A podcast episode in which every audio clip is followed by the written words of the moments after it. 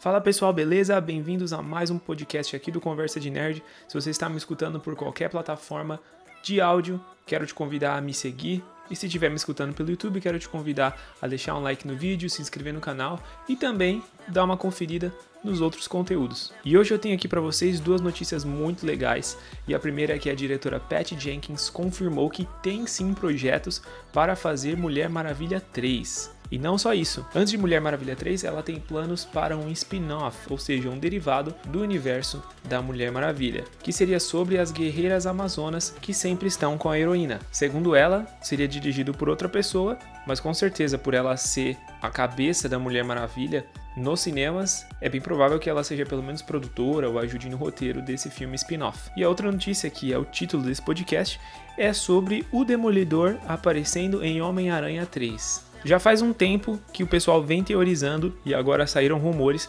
sobre a aparição de Matt Murdock como o advogado do Peter Parker para tentar defender ele, provando que ele não é o Homem-Aranha, ou seja, para preservar sua identidade secreta. Isso seria muito incrível porque o Homem-Aranha e o Demolidor já trabalharam várias vezes juntos nos quadrinhos, então os fãs não viam a hora disso acontecer. Eu, por exemplo, acho que seria incrível.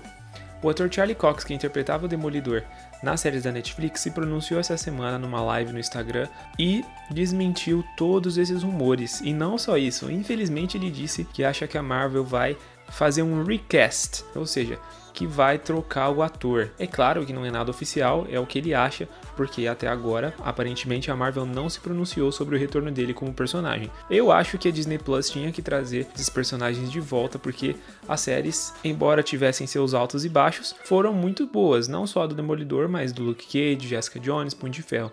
E na minha opinião, o Demolidor foi a melhor dessas quatro. E não só um sucesso de público, mas também um sucesso de crítica. A série é muito bem avaliada. Então, ao meu ver, não tem que não continuar com esse universo. Não foi uma série que flopou. E pensando que seria tudo ali parte da Disney, né, controlado pela Disney, seria interessante que os personagens que aparecem nas séries aparecessem também nos filmes, nem que fossem pequenas participações. E que os personagens dos filmes também aparecessem nas séries, assim como vai ser no caso da Wanda, do Visão, do Gavião Arqueiro, do Loki.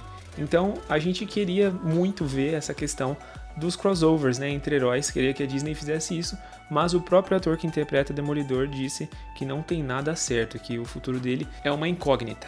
Então só nos resta aguardar o que, que vai acontecer aí nos próximos episódios, nas próximas revelações e ver se um dia esse encontro tão esperado de Demolidor e Homem-Aranha vai acontecer, mas oficialmente, por hora, nada confirmado. Obrigado por me ouvir até aqui, espero que você tenha gostado. Não esqueça de me seguir, um grande abraço e até a próxima conversa de nerd.